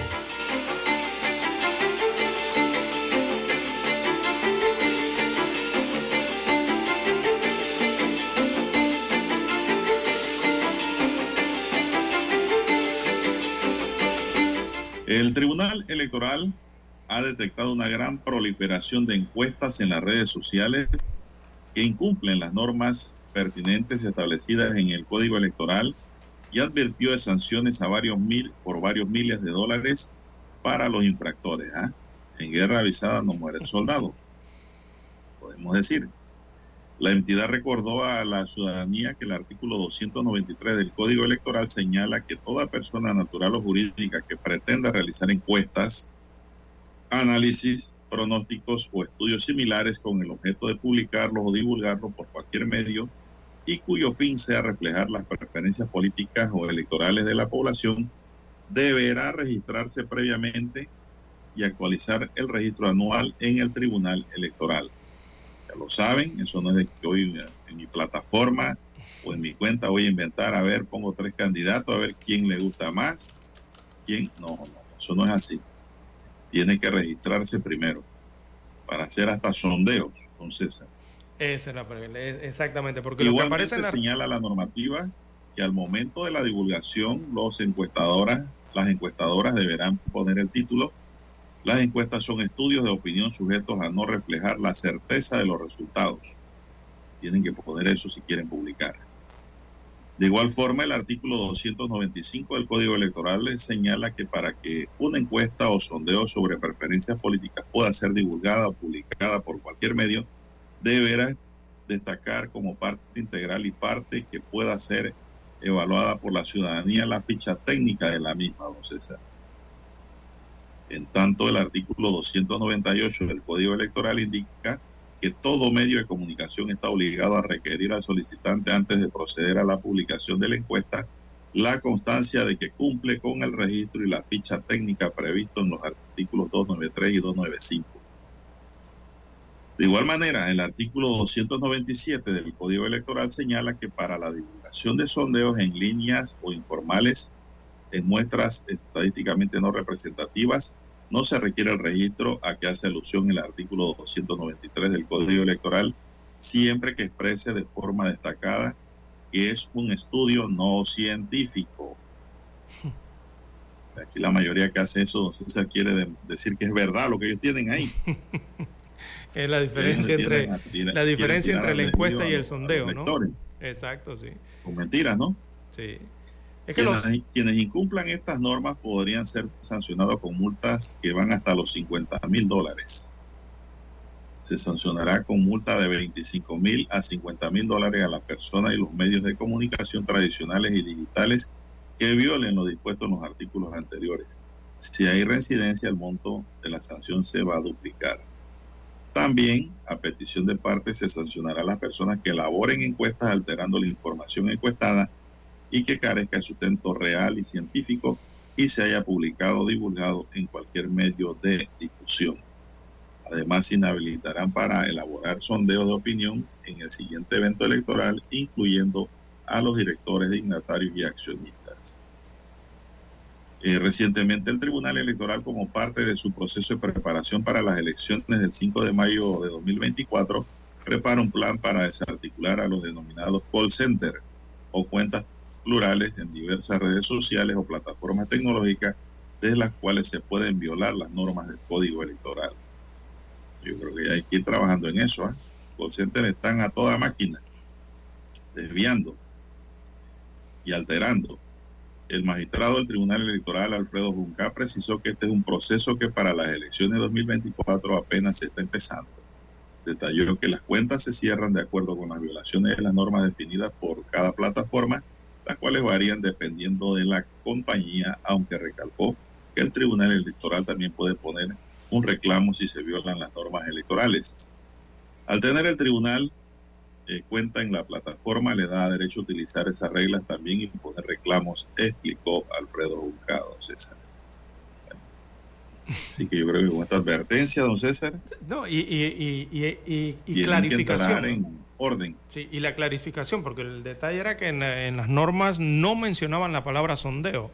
Ahora el Tribunal Electoral con esta aclaración, o mm, no es no, bueno, realmente es una advertencia lo que está haciendo el Tribunal Electoral y aclara al mismo tiempo, ¿no? Está incluyendo a los sondeos, esos sondeos, don Juan de Dios, que aparecen mucho en las redes sociales. Por ahora están apareciendo en las redes sociales. Todo el mundo hace sondeo. Pero regularmente cuando se va acercando la campaña electoral o la fecha de elección, ya usted comienza a escucharlos en las radios, ¿verdad? Y en otros medios.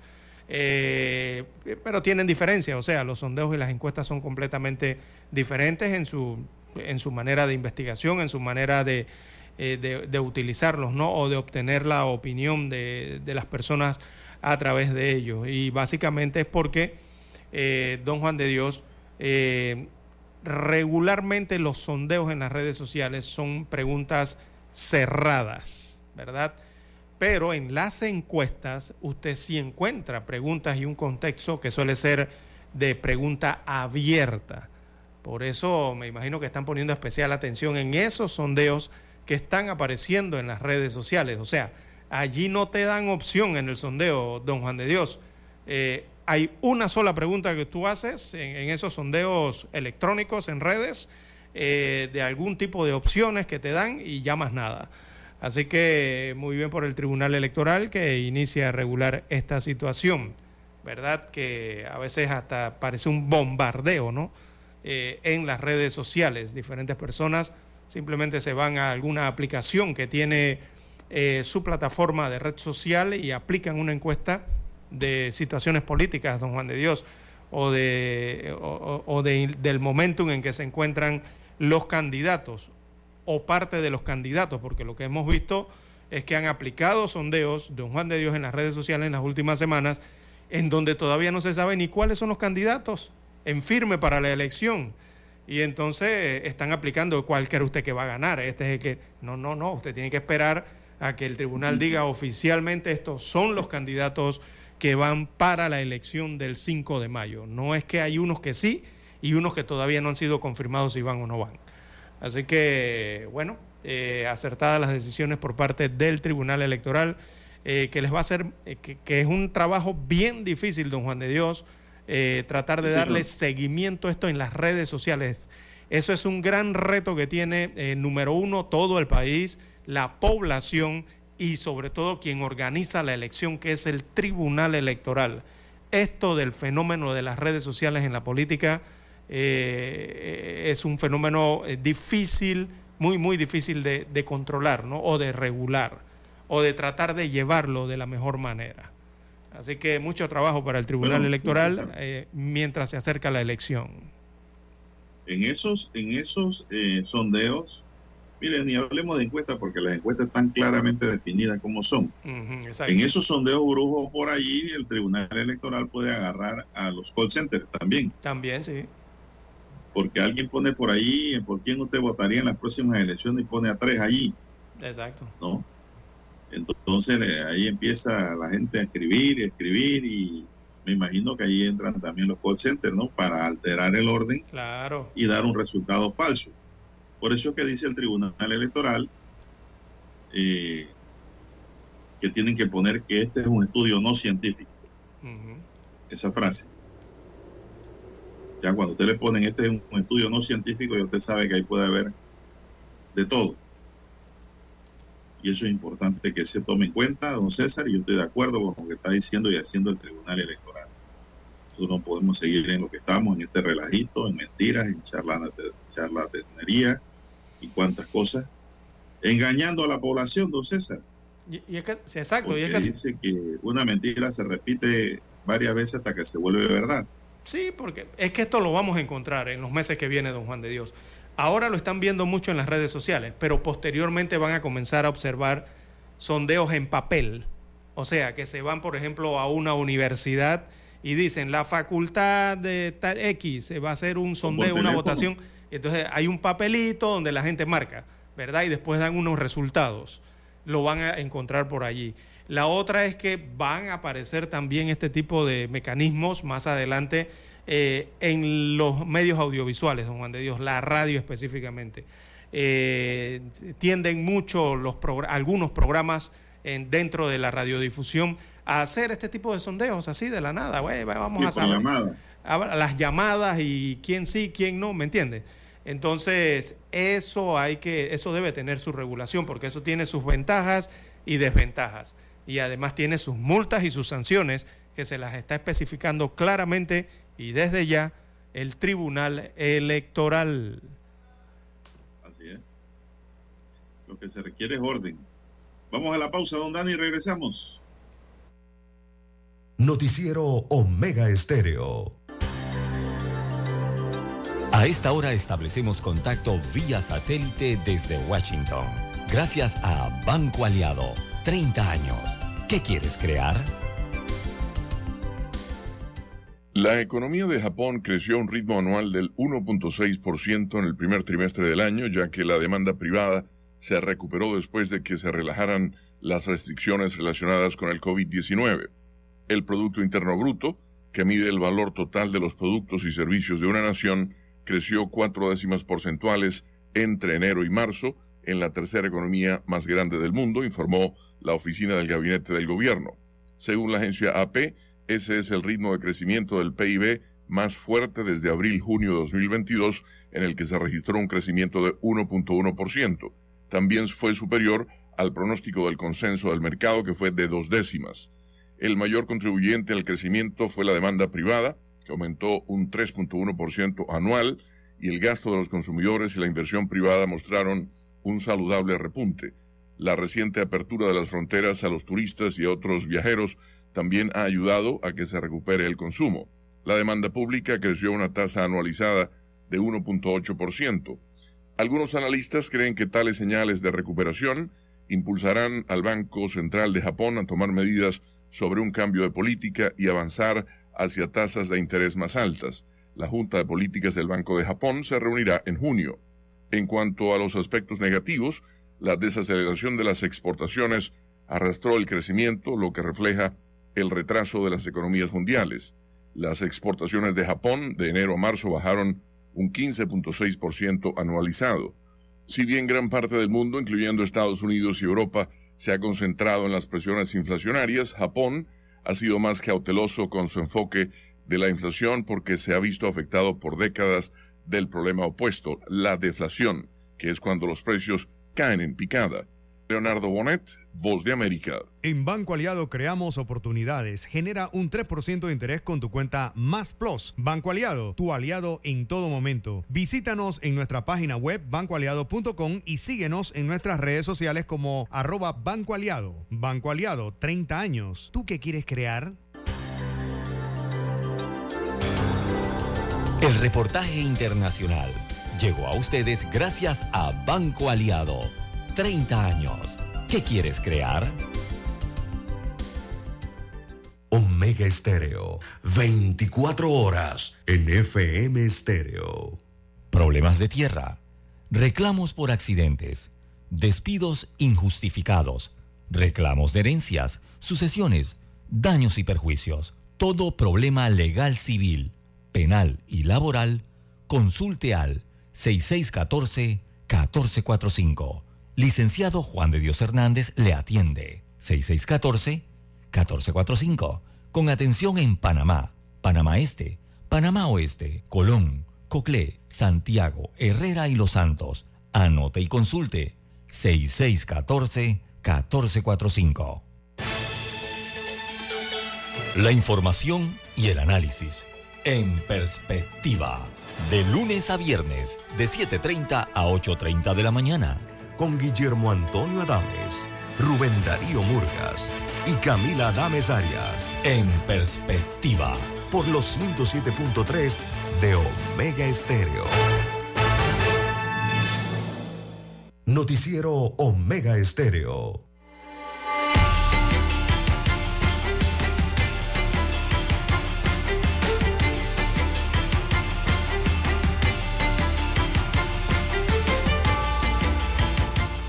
Son las 7:19 minutos, amigos y amigas, 7:19 minutos. Bueno, hay otra nota, don César, interesante del Tribunal Electoral que eh, me parece que está entrando en boga. Eh, los resultados de la auditoría realizada a las apps, que es otra cosa pendiente, de recolección de firmas que utilizaban los precandidatos a cargo de elección popular por la libre postulación que llevó adelante la Dirección de Auditoría Interna del Tribunal Electoral junto a un equipo de auditores de la Universidad Tecnológica de Panamá se darán a conocer antes que culmine este mes de mayo, según dijo el magistrado Eduardo Valdés Scoferi. El magistrado, quien es el vicepresidente del tribunal y presidente del Plan General de Elecciones Plagel, aclaró que en tal caso no fueron firmas fraudulentas, sino respaldos ciudadanos que no cumplieron con las reglas de uso del APS, es decir, que en el proceso no se comprobó que hubo dolo. No sé si hubo dolo, entonces aquí no va a haber procesados. Quizás una multita, por ahí un llamado a atención, una cosa así, ¿no? No va a haber procesados penalmente. Precisó que lo que sí se pudo evidenciar es que algunos activistas no cumplieron con todos los requisitos que pedía la aplicación para dar fe a la inscripción. Luego de que la aplicación evalúa biométricamente a la persona, se toma un video al ciudadano que respalda al precandidato. En este video se tiene que apreciar el rostro de la persona claramente y tiene que quedar claro que le está dando el apoyo a un precandidato, sostuvo.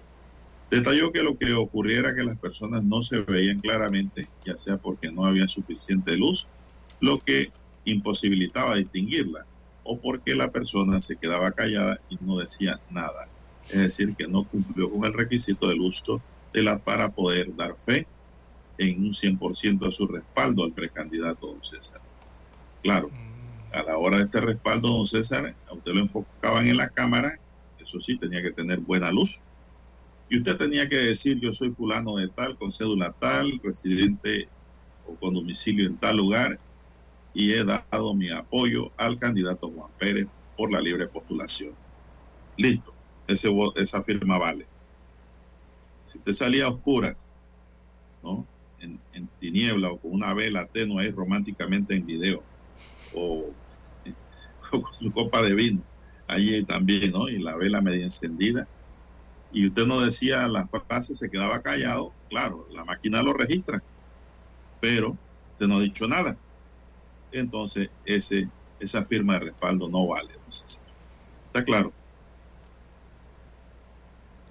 El pasado 25 de octubre el Tribunal Electoral ordenó la suspensión temporal del uso de la aplicación. Además, se pidió la auditoría de respaldo a través del uso del app a partir del 16 de agosto al mes de octubre. Esto arrojó como resultado que un 83% de las firmas eran válidas, 16 anulables y una impugnable. Entonces, así que al final de mes pues vamos a ver cuál es el resultado. Pero ya aquí el magistrado nos ha adelantado algo sobre lo que han encontrado. Son las 7.22 minutos. En la recolección de los dispositivos móviles, ¿no? Que tanta polémica ha generado en los últimos meses. Ese dispositivo móvil de, que permite a los activistas eh, que puedan recoger las firmas eh, solo para el beneficio de los precandidatos, ¿no? Que los acreditaron, que esa es la otra. O sea, no puede un activista de un precandidato recoger firmas para otro candidato distinto, porque si no se anula ahí, ¿no? Eh, bueno, hay múltiples reglas en cuanto a la libre eh, postulación y también el tema de la conectividad a Internet. Eh, los precandidatos, don Juan de Dios, o, o los candidatos independientes en las áreas semirurales o semiurbanas o de difícil acceso, bueno, han tenido su cierta problemática ¿no? con esto porque no hay conectividad para poder recoger esas firmas, por lo menos a través de esa tecnología. Así que situaciones que se han verificado en diversos puntos eh, de la República, don Juan de Dios. 7.24 minutos eh, de la mañana en todo el territorio nacional. Recordemos que los Bueno, candidatos... en acciones preventivas, las unidades policiales intervinieron en dos fiestas clandestinas conocidas como parkings en El Chorrillo, en donde de los 12 aprendidos, uno mantenía una pistola calibre 9 milímetros. El comisionado Seferino Villarreal, director nacional de Seguridad Ciudadana, indicó que en lo que va de este año la Policía Nacional ha intervenido en más de 200 parkings registrados en Colón, Chiriquí, San Miguelito, Arraiján, Don Bosco, Santana, Curundú, El Chorrillo y otros sectores. Detalló que producto de estas actividades no permitidas se han puesto orden de las autoridades correspondientes a unas 2.500 personas. La mayoría, don César, digo yo acá, lo más seguro han sido multadas. El comisionado Seferino Villarreal, director nacional de Seguridad Ciudadana, hizo un llamado a la ciudadanía a no participar en estas actividades y denunciarlas de manera oportuna. Sobre el hecho ocurrido recientemente en el Chorrillo, las unidades policiales fueron agredidas con objetos contundentes y la persona involucrada sacó a relucir el arma de fuego, siendo una amenaza contra la vida de los que estaban allí, por lo que se le hizo el llamado a atención. Sin embargo, al hacer caso omiso, las unidades procedieron a utilizar el arma de reglamento para neutralizarlo. Esta persona, al resultar herida en una de las piernas, es trasladada hacia un centro hospitalario y posteriormente ahora será puesto a órdenes de las autoridades correspondientes por siete machos, don César. sí, así es. Así que eso ocurrió. Y las fiestas familiares no es que estén prohibidas, don César. Las fiestas familiares necesitan un permiso del juez de paz que le va a indicar hasta qué hora es la fiesta. Pero los parkings son fiestas comunitarias, don César. En un patio, un edificio, todos los vecinos hacen eso y no sacan permiso para nada, porque yo creo que para eso no hay ni permiso. Sino que la hacen y punto. Forman el escándalo, vienen las quejas ciudadanas de los que no están de acuerdo y llega la policía y los arresta. Porque son fiestas clandestinas, don César. 7.26 minutos. ¿Qué más tenemos? Bien, eh, bueno, tenía una nota de los ingresos del gobierno que están en números rojos al inicio de este año 2023, pero vamos a dejarla para mañana porque es muy amplia. Eh, hay una buena noticia, don Juan de Dios. Osvaldo Ayala informó en un video eh, que grabó y difundió en sus redes sociales que está recuperándose en su casa, don Juan de Dios, de un infarto y, y cirugía a la que fue sometida. Así que Osvaldo Ayala agradeció las muestras de solidaridad y los deseos para que regrese a los escenarios con salud, eh, don Juan de Dios. Qué bueno que se recupera el eh, artista de música típica panameña. Bueno, lo que tiene que hacer Osvaldo es cuidarse, don César. Ya Osvaldo está arriba del séptimo piso. Y pues tiene que cuidar su salud. Así es. las cosas con calma y yo creo que hay mucha gente que lo está empujando a que siga peleando, don César Duro. Arriba en la tarima. Dele más suave. Hágalo, la gente lo quiere, lo recuerda siempre por sus grandes éxitos y los nuevos éxitos que tiene, porque tiene un nuevo, eh, un- un- un- le llamamos antes un LP. Y un pues, single. no es necesario de que se maltrate también, ¿no? Recuerde que es un aviso lo que recibió, ¿ah?